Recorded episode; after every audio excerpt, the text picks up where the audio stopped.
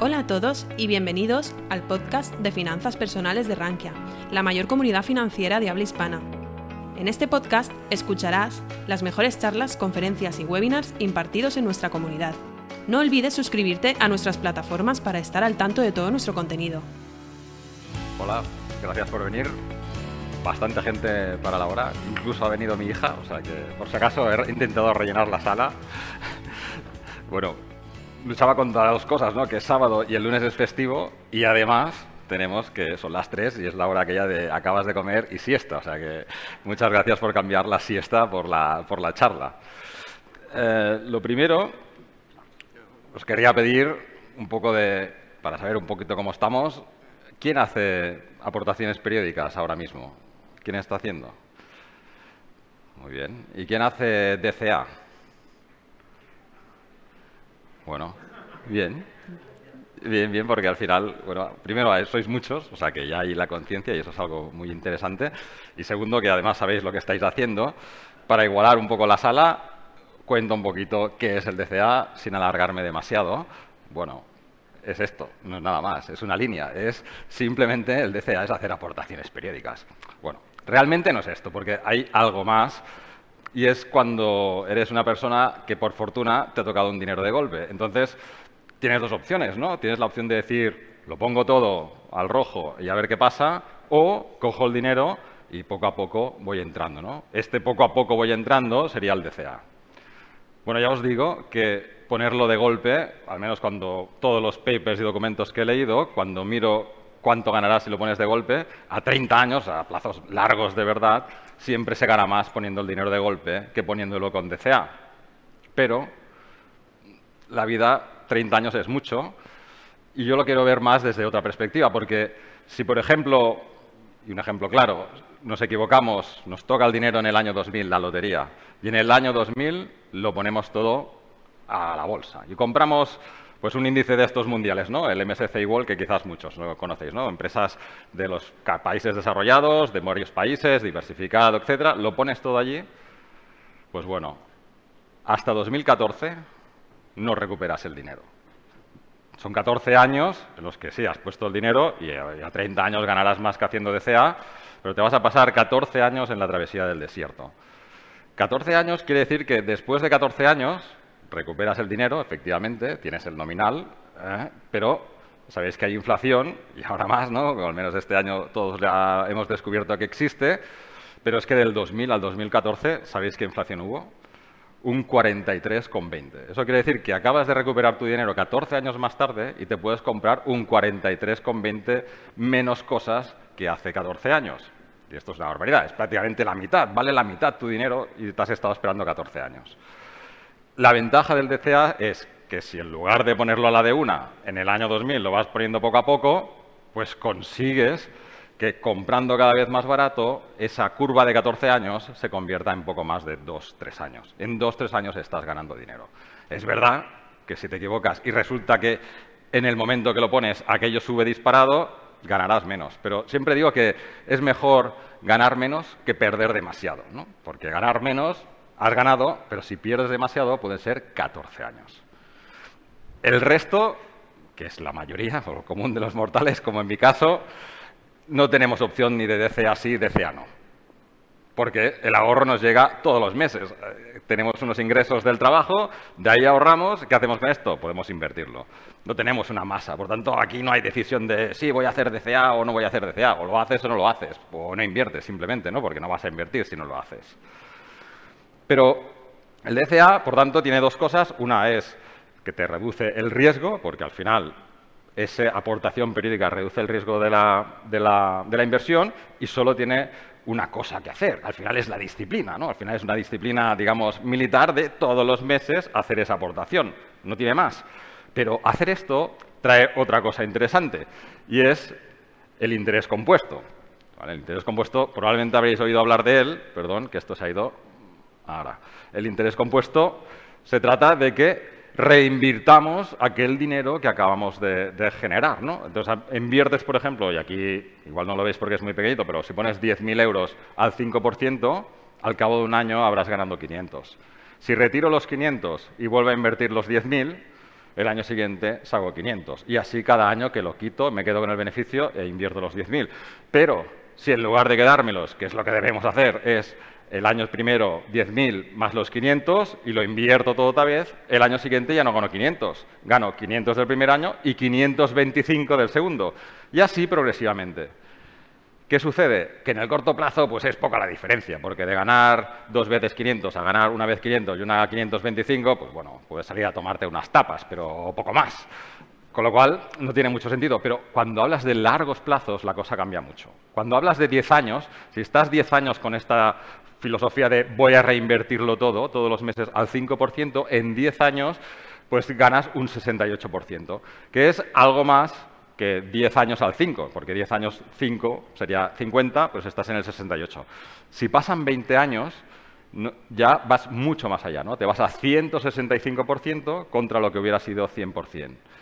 Y si te vas a 30, vas de 300, más o menos 330% de rentabilidad contra el otro caso, que hubiera sido simplemente renovar y quitar siempre los beneficios, que serían 150, o sea que es más del doble de rentabilidad. Por tanto, aquí una cosa muy importante del interés compuesto que simplemente se trata de reinvertir, o sea, cualquier cosa, cualquier producto de inversión que te permita reinvertir el interés generado, los beneficios generados, ya te genera interés compuesto. Y la otra cosa importante del interés compuesto es el tiempo, porque el tiempo es clave. Los primeros años no hay mucha diferencia, pero cuando te vas a largos plazos, que es la mayoría de personas empiezan algo así para jubilaciones o 10, 15, 20 años, ahí sí que se nota la diferencia y puedes sacarle plus a las inversiones. Por tanto, el primer error es este, no, empezar. O sea, cuanto más tardes en empezar, peor. De hecho, bueno, una historia que quizás habréis oído, voy a ponerle unos nombres, pues María de los Ángeles Previsores es una chica que a los 25 años empieza a ahorrar. Y lo que hace es coger 500 euros todos los meses y los va invirtiendo en un producto que se reinvierte solo. Bueno, pues 25, a los 35, niños, hipoteca, otros líos, ya está harta y ya deja de invertir, ¿no? Con lo cual, ha estado 10 años, 6.000 euros al año, 60.000 euros, ¿no? Y después tenemos a Dolores de el más allá y dice, bueno, nunca ha hecho nada, Dolores ha ido esperando durante años, tiene 50 y ya empieza a ver la jubilación, igual tendría que hacer algo y a los 50 se decide a invertir. Se decide a invertir para invertir durante 17 años con la idea de a los 67 jubilarse. Que ya se ve que Dolores es un poco optimista, porque yo lo de los 67 jubilarse todavía empiezo a ponerlo en duda. Pero bueno, ella es optimista a los 67, 17 años invirtiendo. Pues, ¿cuánto habrá invertido tener, en el final, ¿no? cuando todas llegan a la jubilación, cuánto habrá invertido cada una de su bolsillo para conseguir exactamente el mismo importe? Pues María de los Ángeles Previsores ha tenido que invertir 60.000 y el resto lo ha dejado allí durante los años. Mientras que Dolores ha tenido que invertir 187.000 euros para al final en la jubilación tener exactamente la misma rentabilidad o el mismo dinero que tenía, que tenía o que recibirá pues María de los Ángeles Previsores. Al final, con un 4% de rentabilidad, más o menos tendrán unos 250.000 euros. Por tanto, es más importante, es más importante el tiempo que el dinero. En este sentido, cuanto más tiempo estás invertido, cuanto antes empiezas, mayor será el beneficio que le sacarás al dinero. Y la diferencia, como veis, es mucha, porque en un caso has tenido que triplicar el dinero invertido y además has estado más años apretándote el cinturón, porque la primera, María, habían sido 10 años, Dolores han tenido que ser 17. O sea, más tiempo, más dinero bueno, pues cuanto antes empieza, mejor, ¿no? Bueno, no sé, yo creo que hasta aquí espero haberos convencido de que los que no lo estáis haciendo hay que hacerlo y hay que empezar cuanto antes. Y ahora viene lo siguiente, ¿no? Bueno, vale, vamos, venga, Sergi, ¿qué hacemos? ¿Dónde invertimos, no? Porque hay de todo un poquito. ¿Qué hacemos? ¿Qué, qué podemos utilizar? Bueno, las bases eran claras, ¿no? De momento necesitamos un producto que nos permita hacer aportaciones periódicas, porque es lo que queremos hacer, y que además no nos dé los beneficios, sino que se reinviertan solos. Al final, en el día a día ya tenemos suficientes cosas que hacer con nuestro trabajo y nuestras otras obligaciones que preocuparnos cada final de mes de poner nuestro dinero y además con lo que nos haya generado también ponerlo y, en fin, Son cosas que se pueden evitar. Por tanto, hay que utilizar productos que te permitan estas dos cosas. Pues, por una parte, aportaciones periódicas y por otra, no preocuparnos de reinvertir. Entonces, ¿qué pasa si compramos acciones? Bueno, pues las acciones primero las vas a comprar, te van a pagar un dividendo y cuando tengas el dividendo, coges ese dividendo y lo vuelves a invertir. Ya mal, porque ya tienes que estar preocupado de esa operación adicional. Bonos, bonos, letras del tesoro, ¿no? que ahora se oye mucho, pues compras los bonos del tesoro, los pones a la invertidos, cuando llegan a vencimiento, ¿qué recibes? Recibes todo el dinero que habías invertido más una parte de los beneficios, con lo cual de golpe estás desinvertido. Busca una cosa con aquello para reinvertir lo que sigue haciendo bola. Mal. Cuentas remuneradas, depósitos, todo esto funciona igual. Te pagan en la cuenta y además tienes luego la cosa de tener que hacer una operación más para reincorporarlo a las inversiones. Y fondos o ETFs de distribución, que son aquellos que te pagan dividendos en la cuenta, pues lo mismo, ¿no? Te van pagando dividendos en la cuenta. Estos perfiles de inversión no tienen mucho sentido cuando vas a invertir a largo plazo. Porque si tú todos los meses eres capaz de ahorrar dinero para invertirlo, quiere decir que no necesitas un dinero que te llegue a la cuenta. Entonces, ¿por qué estás generando dinero a tu cuenta? ¿Por qué compras cosas que te generan dinero si ese dinero no lo necesitas y todos los meses estás ahorrando? Pues eso hay que evitarlo. ¿Qué, sería algo recomendable? Pues fondos, ETFs de acumulación, no de distribución, son fondos y ETFs que llevan este apellido y al final lo que hacen es que todo lo que pague se paga dentro, se queda dentro del fondo, si tienes acciones dentro del fondo, pagan dividendos, se quedan en el fondo y el mismo fondo los reinvierte. Y nunca aparecen por tu cuenta, aparecen con tu cuenta en el final cuando quieres rescatar. Pero si no, no te pagan nada y se queda dentro y te despreocupas. Después, y esto aquí con muchos condicionantes, ¿eh? hay que hablar, o sea, realmente sería un tema muy aparte, también podrían ser los planes de pensiones, que vas poniendo dinero y no te pagan nada hasta la jubilación. ¿no? Pero yo os digo que este último con, con muchos condicionantes. Esta es una, ¿no? La molestia que te tienes que tomar de reinvertir. Pero es que hay algo más. El hecho de que te paguen cosas en la cuenta trae otra consecuencia. Y esta es la que hay que evitar. Porque todos tenemos una amiga que nos acompaña toda la vida y que además tiene la manía de ponernos palos en las ruedas. Es la agencia tributaria. Ahí ahora está pensando que igual hay algún inspector en la sala. Lo de amiga lo decía de todo corazón, ¿eh? no, era, no era nada más. Bueno, esto es la consecuencia. La línea roja, bueno, está aquí más bajita, es estar invertido en algo, por ejemplo, un fondo que todos los meses te paga dinero en la cuenta. ¿Qué sucede? Pues que te llega el dinero en la cuenta y de ese dinero tienes que pagar impuestos porque ha generado un rendimiento positivo. Pagas los impuestos y con lo que te quede reinviertes. ¿Qué ha pasado aquí? Pues que hemos perdido dinero por el camino. Vas, cada vez que recibes, una parte se, desvanece y vuelves a invertir. Cada vez inviertes pues una parte de lo que te ha tocado, porque no puedes reinvertirlo todo porque has tenido que pagar impuestos. Si no haces esto y lo dejas en un producto que no genere beneficios en tus cuentas, lo que sucederá es que vas a invertir con todo. Y lo mismo, no será mucha la diferencia en los primeros años, pero a medida que va el largo plazo haciendo su trabajo, la diferencia es mucha, porque no has ido perdiendo dinero y esto hace que el interés compuesto vaya al máximo. O sea, la bola del interés compuesto, esa bola de nieve que va creciendo, va creciendo más rápido porque no vas perdiendo trozos de nieve por el camino, no te lo va quitando. Por tanto, aquí es importante, y fijaros la diferencia, pues a 30 años, y pensando en aquel ejemplo del principio, ¿no? de los 10.000 euros, pongo 10.000 euros y me espero 30 años al 5%, pues la diferencia es que sin pagar impuestos habrás tenido acumulado una rentabilidad de 330%, pagando impuestos tendrás una rentabilidad de 245%. Es un 30% menos de rentabilidad, has perdido 30% por el camino. Vale, Sergi, que sí, pero al final hay que pagar los impuestos, ¿no? Claro, al final vas a tener que pagar impuestos siempre, porque vas a tener que recuperar el dinero y va a venir tu amiga a verte seguro. Con lo cual, al final, esto siempre llegará. Pero hay una cosa muy importante. Uno, has aprovechado toda la bola para hacer crecer y el dinero que tienes es mayor y cuando rescatas lo puedes hacer de forma controlada. Puedes saber dónde rescatar para conseguir pagar menos, eh, puedes hacer un poco más de juego, tienes más juego con ello. De la otra manera eh, no tienes juego, eh, te va cayendo el dinero en la cuenta y ya hay alguien que se encarga de decirle cuánto se debe. Por tanto, hay que evitar productos que no sean de acumulación.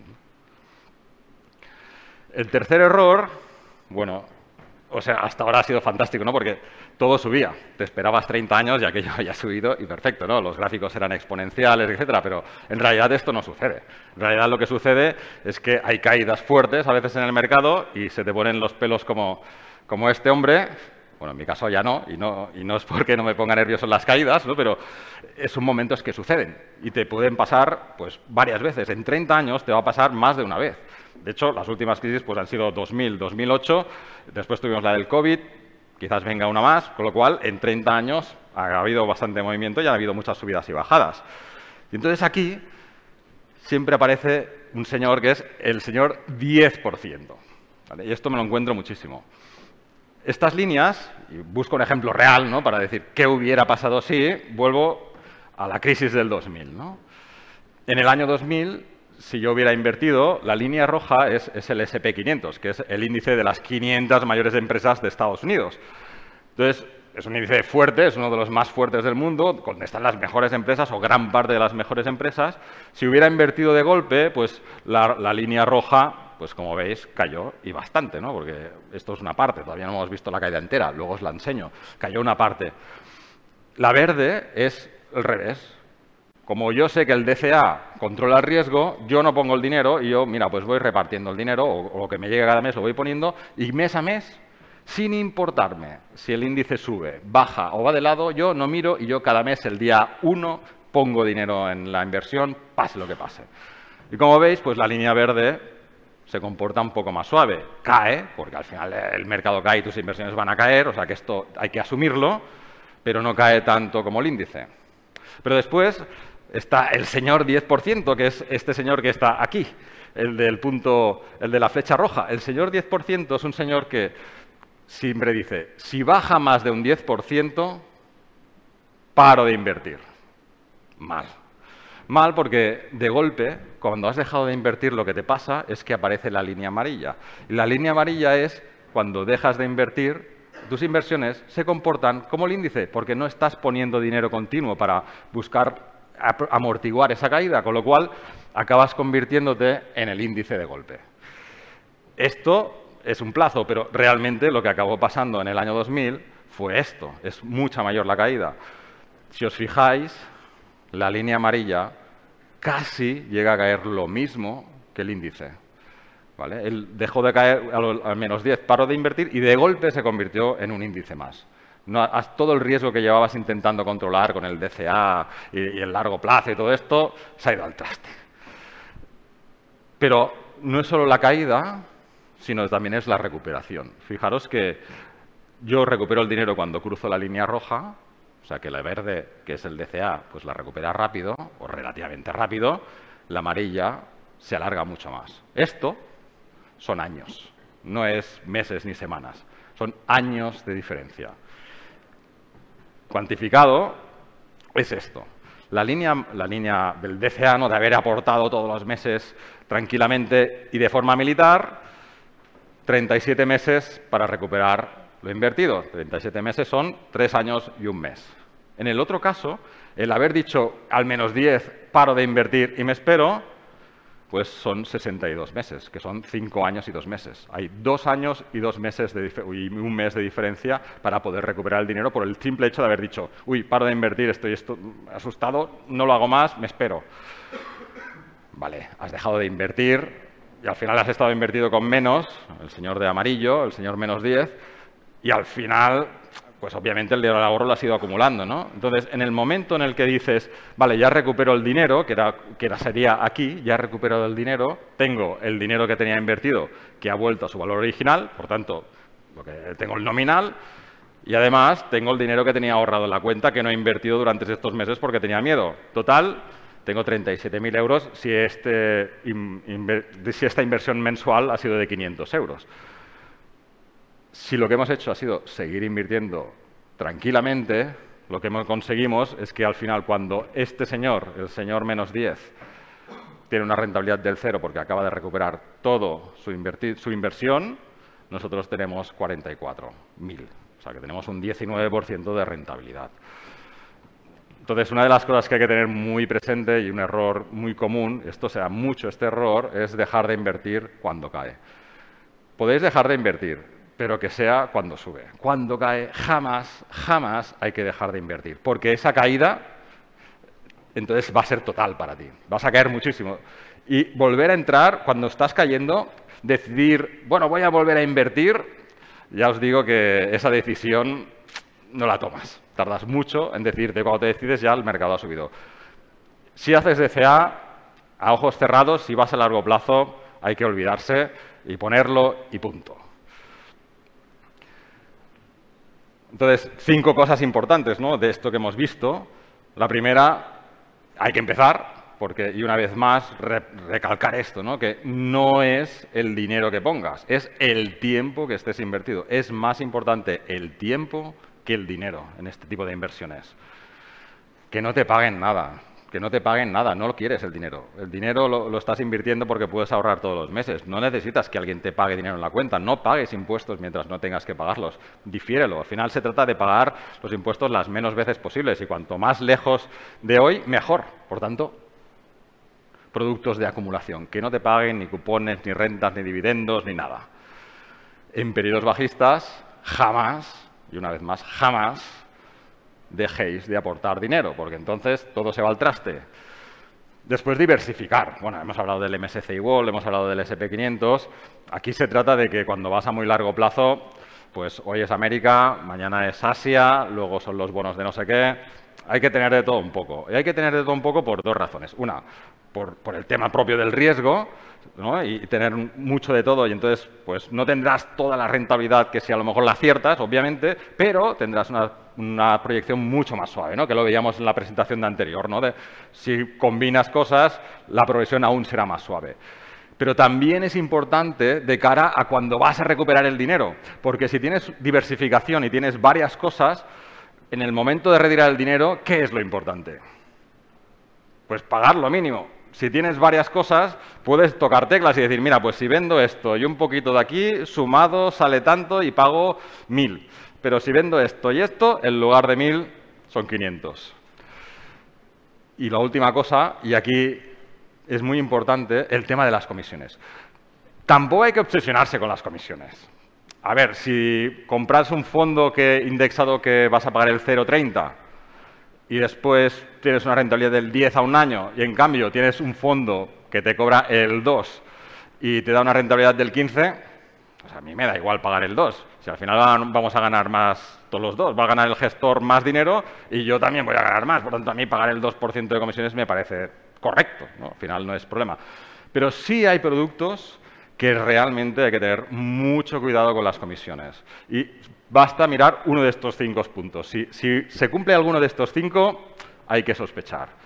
El primero es que sea un producto que te cobre las comisiones de la vida del producto los primeros años. Y de esto hay algunos que te dicen, bueno, te calculan, ¿cuántos años va a estar? 27, ¿cuánto voy a poner? 150, pues por tanto, no sé qué, pues los primeros años te cobran las comisiones. Mal, mal, porque te van a cobrar las comisiones y ya los primeros años ya empiezas mal. Vas a acabar muy abajo porque se han cobrado las comisiones y a lo mejor tardas 10 años, 5, 6 en simplemente recuperar el dinero. Mal.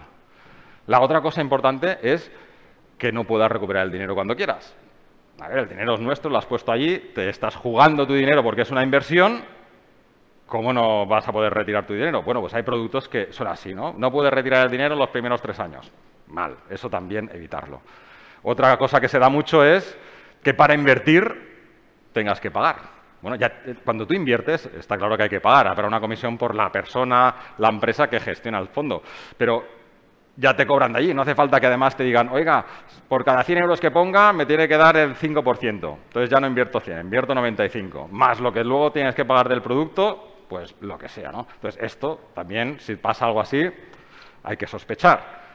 La otra cosa es saber si la persona no te cuenta un poco, no te cobra nada y tampoco te dice dónde está ganando el dinero, pues es, otro tema a, vigilar. ¿no? Entonces, sobre todo, el tema de las comisiones hay que vigilarlo mucho, ¿no? que no te cobren comisión de comisión de entrada, que te dejen retirar el dinero cuando quieras, que no sean abusivos y te cobren todo al principio. Y también, y la quinta, sería que cuando retires el dinero no te cobren por la retirada, porque hay algunos productos que dicen, vale, puedo este retirar el dinero, pero si lo retira antes de los primeros cinco años, le voy a cobrar el 5%. ¿Cómo que el 5%? ¿Por qué? Si es mi dinero y está invertido. O sea, hay que evitarlo. Entonces, las comisiones no hay que obsesionarse, pero estas cinco cosas miradlas siempre cuando se ofrece algún producto. Miradlas, entenderlas, a lo mejor tienen su razón, pero hay que mirarlas antes de decidirse. Y poco más, pues esto era lo que os quería contar. yo, francamente, soy un forofo del DCA, ¿no? Yo lo aplico porque al final, como os decía, es la única manera, ¿no? Me llega dinero al mes, ahorro y lo pongo. Espero haber podido transmitir, pues, mi entusiasmo por esta, por esta técnica y que haberos animado, ¿no? a los que no lo estáis haciendo, a hacerlo, con estos puntos, sin olvidar estos puntos, y los que lo estáis haciendo, si alguno de estos puntos no lo habíais pensado, aplicadlo porque ya veis que son cosas sencillísimas. Es que es súper sencilla esta estrategia, no, tiene nada más que disciplina y tener cuidado con estas cinco cositas. Y poco más. Bueno, pues muchas gracias. Si te ha gustado nuestro podcast, te invitamos a que nos lo cuentes en los comentarios. Además, no olvides suscribirte a través de tu plataforma favorita o el blog Rankia Podcast para estar al día de todas las novedades.